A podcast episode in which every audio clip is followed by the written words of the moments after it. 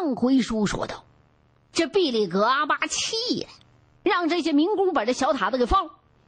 可这些民工是磨磨蹭蹭，就是不放。这时候，老王头赶着轻便马车过来了，好像酒也醒了，一家伙跳到车下边来，满脸堆笑，一个劲儿的给老人敬烟递烟，一边转身大骂那些伙计。”冲着握着小塔子的民工走过去，一把抓过那塔子，用刀子把那绳子割折了，然后又回到老人身边。哎呀，你老起来吧，我这就放生。你就是放了，以后也别再想拦到我们大队的纪检活了。哎呀，哪儿能呢？我这也是奉命行事。不杀光塔子，就断不了狼的后路，这不也是为您除害吗？不过您老说的也对啊，没了塔子油，这龙头缰绳不结实，容易出事儿，是得给牧民留下塔子。小塔子放到塔洞的平台上，老王头一松手，那小塔子嗖的一声就钻到洞里去了。毕里格阿爸不依不饶，这事儿没完。你马上把打的东西送到大队部去。这事儿要是让拉姆扎布那些马官知道了，还不把你们的大车和帐篷砸喽？哎，行行行，我们收拾收拾就走啊。我们还得跟包主任汇报汇报呢。我这就去找人去，一会儿还回来。说完，老人看了看表，他开始担心北边那小塔子山了。带着陈震两个人跨上马，就奔着边防公路的方向跑。果不其然，刚刚翻过两个山包，就隐约听到身后几声鞭炮响，然后就没动静了。不好，咱们上当了！两个人急忙拨转马头往回跑。等跑到山顶的时候，就看见老王头下半脸子蒙着一块湿布，正指挥的那些人杀塔子呢。那洞外头已经摊了一地的死塔子，塔洞里的不断的咕咚咕咚的往外冒那呛鼻子的辣烟。最后几只塔子刚钻出洞，就被乱棒打死。毕里格老人被那烟给呛得直咳嗽。陈震把老人搀到迎风头，不停的给他开开后背。脸上蒙着湿布，那一帮人跟江洋大盗似的，快速的把十几只大小塔子装进麻袋，扔上车，驾着车就下了山了。陈震就说：“我这不明白呀，他们怎么这么快又踏上一只小塔子啊？刚才呀。”他们没准是套了两只，在麻袋里头还藏了一只，咱没瞅见。这帮土匪，土匪呀，比从前草原的盗马的土匪还可恶。作孽呀！这个塔子洞我认识。我小时候就跟着阿爸在这个老洞下过套子，我们祖祖辈辈不知道有多少代人都在这个塔洞打过塔子，可是这窝塔子从来就没有绝过后。每年这窝塔子，大塔子、小塔子都叫的欢着呢。这个塔洞年年兴旺，少说有百十年了。谁成想，就两代烟的功夫，这百年老洞就成了空洞了。您老别生气了，咱们还是回去想想办法吧。嗯，在这儿咋没见着道尔基呢？我看他是带人上北边的小塔山去了。他妈有车跑得快，总是抢在咱们的前头。快走！于是两匹马就朝北边跑。两个人翻过几道缓坡，就看见外蒙古那大山国界线就在那山脉的脚下。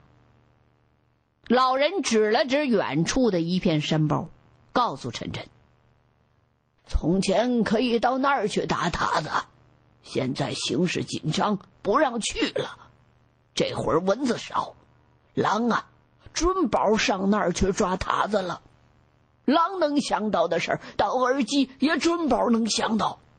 那他们在那边开枪，边防站就不管管他们了？那儿的山多。”边防站也不容易发现，就是发现了，都是部队的车，顶多说几句就完了。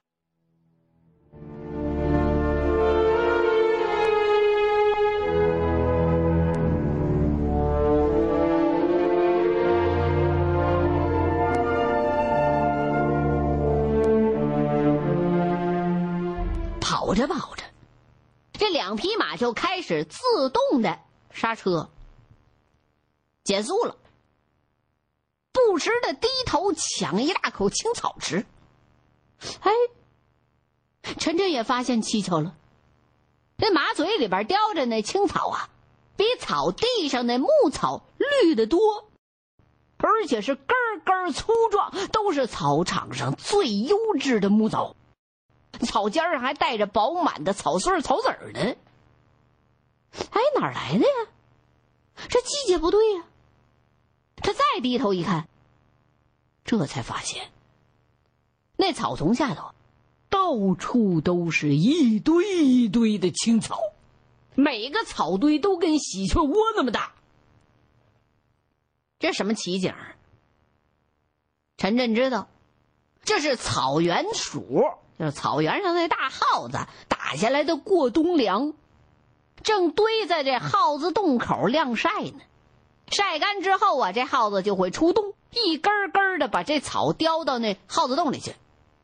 这时候，草地上的那些秋草半截都已经变黄了，可是草原鼠打的这草啊，全都是绿的。这些草堆都是耗子们在几天以前青草是姜黄未黄之前啃断的。所以马一看这么香喷喷的优质的绿草，还是速冻的新鲜的，自然就不肯快往前跑了。老人勒了勒马，走到这草堆最密的地方，歇歇吧，让马从耗子那儿抢回些好草来。没想到狼群刚一走，耗子就翻了天了。今年的草堆比头年秋天的草堆多好几倍呢。那就下马吧。两个人把马嚼子摘了，让那马痛痛快快的吃着绿草。老人过去踢开一堆草，就发现草堆旁边露出一茶杯口大小的耗子洞，里边一只大耗子正在那探头探脑的呢。一看到有人动他那过冬用的救命粮，嗖的一下窜出洞来，吭哧咬了一口老人的那马靴子尖的尖头，然后摸回身又窜回到洞里去了，急得滋滋滋直叫唤。没过多大一会儿，两个人身后就传来一阵马抖那马鞍子的声，怎么的了？着跳蚤了？回头一看，就看一一尺多长的大耗子。窜出洞口，狠狠的咬了那马鼻子一口。那马正在那低头吃草呢，它能够得着啊？那马鼻子顿时就出血了，把毕里格阿巴气的，这世道真是变了，耗子还敢咬马？再这么打狼，耗子该吃人了。陈震赶紧跑过去几步，把这马给牵住。这马再低头吃草，就长心眼了。他先拿那蹄子把那耗子洞给刨塌了，或者干脆就用那大蹄子把那耗子洞给盖上，然后再低头拼命的吃草。叫你咬我鼻子！老人也过去踢翻了一个又一个的草堆。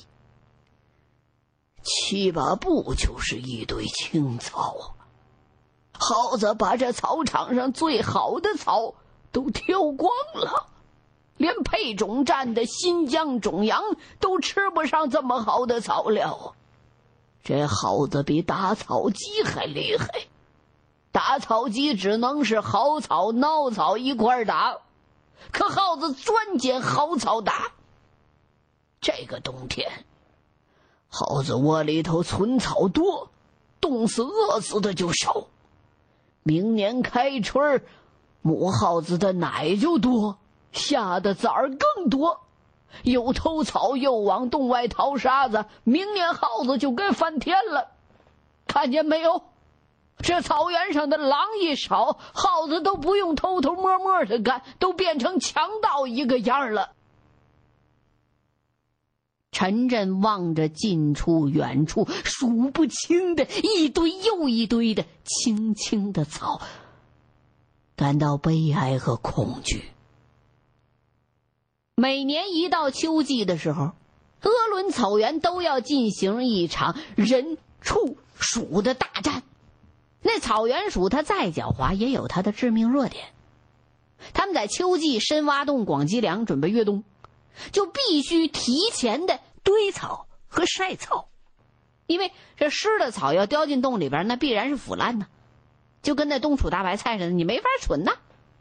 耗子们每年秋季都鬼鬼祟祟的集体的晒草行动，无异于是自我暴露目标，给人和牲口提供了灭鼠的大好时机。所以一到这个季节，牧民只要一发现哪片的草场出现大量的草堆，就赶紧报警闹耗子了。那么生产小组就会立即的调动所有的牛群、羊群，甚至马群，及时的赶到这些耗子们晾草的地方。把他们晾出来那草都吃了，哎，不消几天就能抢在耗子草晒干之前把这草堆给吃光了。那么鼠害最严重的草场的这些耗子，它一冬就无粮无草，就得饿死，就得冻死。这是蒙古牧民消灭草原鼠害古老而有效的办法。我绝你的粮草。但是秋季的时候，草原灭鼠。人畜必须和狼群协同作战。这个狼群呢，负责杀，负责吃，负责这压制这些草原鼠。在狼不让这些耗子们痛快打草的同时，人和牲口就负责消灭草堆。千百年来，狼和人畜是配合默契，有效的抑制了鼠害。由于这耗子采集的草堆延长了牧草变黄的时间。所以这牲口呢，多吃了将近十天的绿草和好草，等于是多抓了十天的秋膘。所以一到秋季，人畜狼鼠大战就达到一举多得的奇效。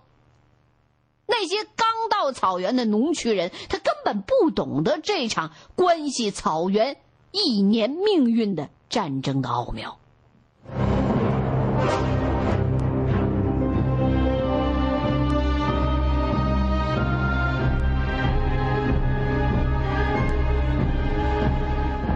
两匹马狂吃了不到半拉小时，就把这肚子给吃饱了，咕咕溜溜的。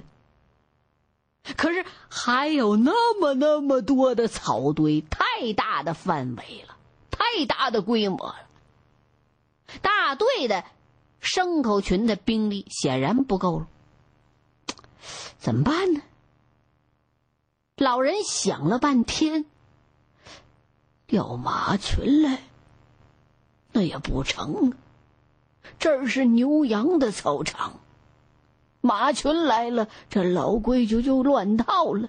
这么多的草堆，就调搂草机来也搂不完的。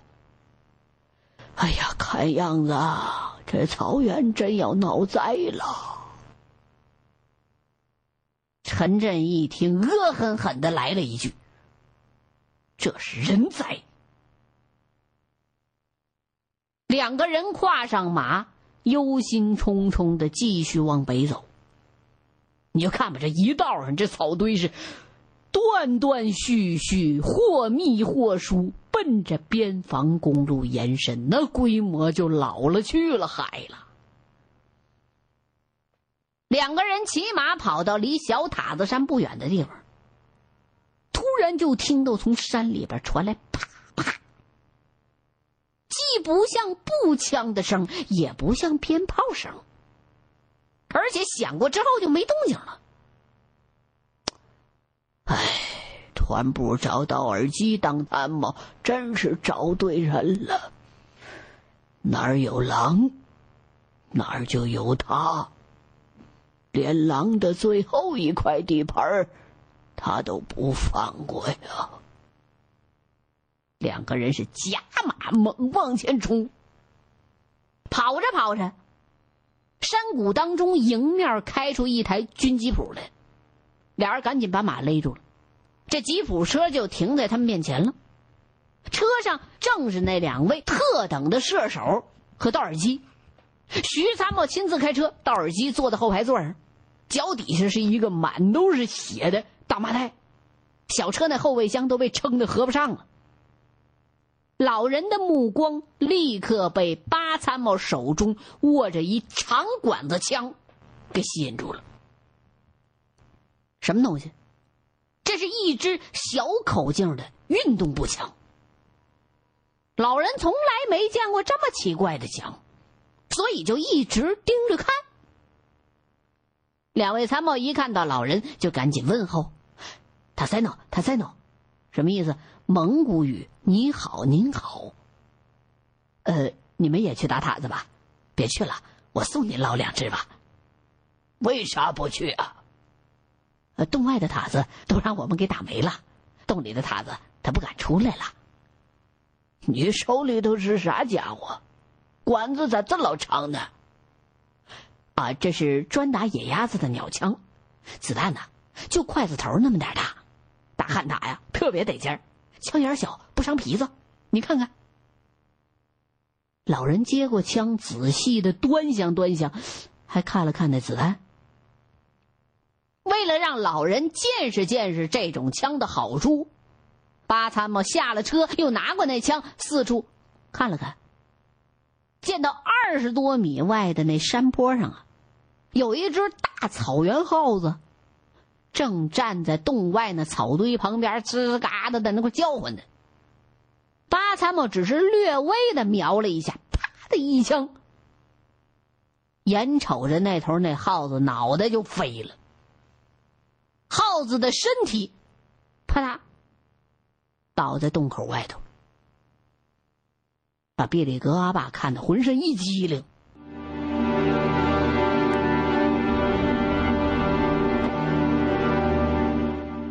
徐参谋乐了，这狼啊，全都跑到外蒙去了。今天道尔基啊，领着我们兜了大半天，一条狼都没瞅见，幸亏带了这杆鸟枪，打了不着塔子。这儿塔怎么这么傻呀？人走到离洞口十来步也不进洞，等拆枪子儿呢。大耳机一听表扬他呀，高兴。是啊，两位炮手在五十米外就能打中塔子的脑袋，我们一路上见一只就打一只，比下套快多了。是啊，阿爸，待会儿啊路过您家，我给您留下两只大塔子，您老就回去吧。说实话，毕利格阿爸直到现在还没从这种新式武器的威力当中回过味儿来。这时候，那军机谱已经一溜烟开走了。毕利格老人神情呆呆的，短短的一个多月。这么多可怕的新人、新武器、新事物、新手段涌进草原，老人已经完全懵了。转过身，一言不发，信马由缰的往家走。陈震缓缓的跟在老人的身边，想：都说末代皇上最痛苦。可是末代的游牧老人更痛苦。万年原始草原的没落，要比千年百年王朝的覆灭更加令人难以接受。老人浑身的血气，仿佛突然之间被那小小的筷子头那么大的子弹头给穿空了，好像整个身体。都佝偻着缩小了一半。走着走着，陈震就眼瞅着浑浊的泪水顺着毕里格阿爸那憔悴苍老的皱纹流向了脸颊。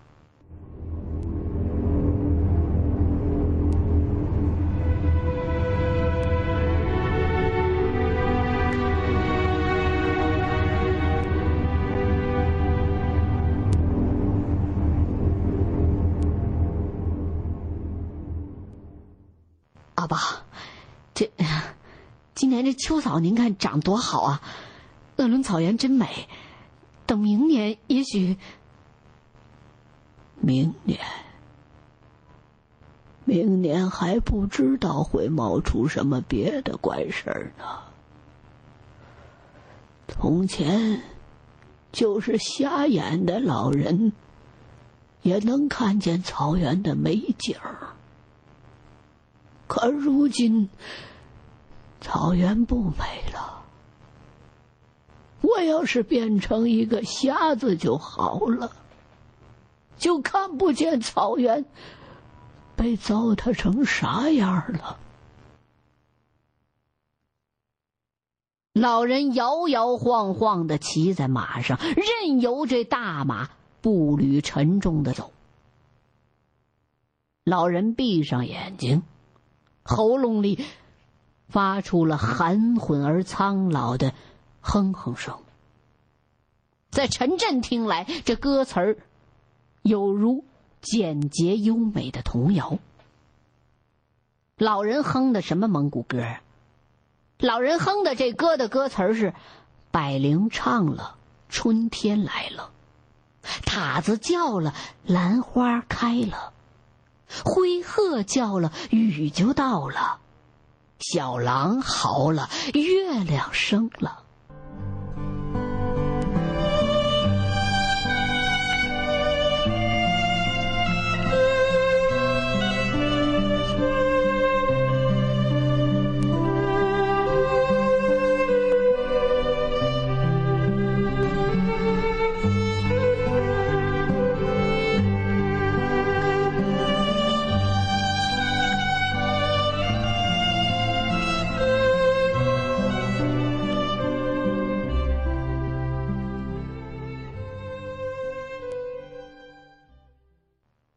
老人哼唱了一遍又一遍，曲调越来越低沉，歌词也越来越模糊，就像一条从远方来的小河，从广袤的草原上千折百回的流过，即将消失在那草甸里。陈震想，或许犬戎、匈奴、鲜卑、突厥、契丹的孩子们，还有成吉思汗、蒙古的孩子们，都唱过这首古老的童谣。可是以后草原上的孩子们还能听得懂这首歌吗？那时候他们也许会问：什么是百灵啊？什么是塔子、灰鹤、野狼、大雁呢？什么是兰花、菊花啊？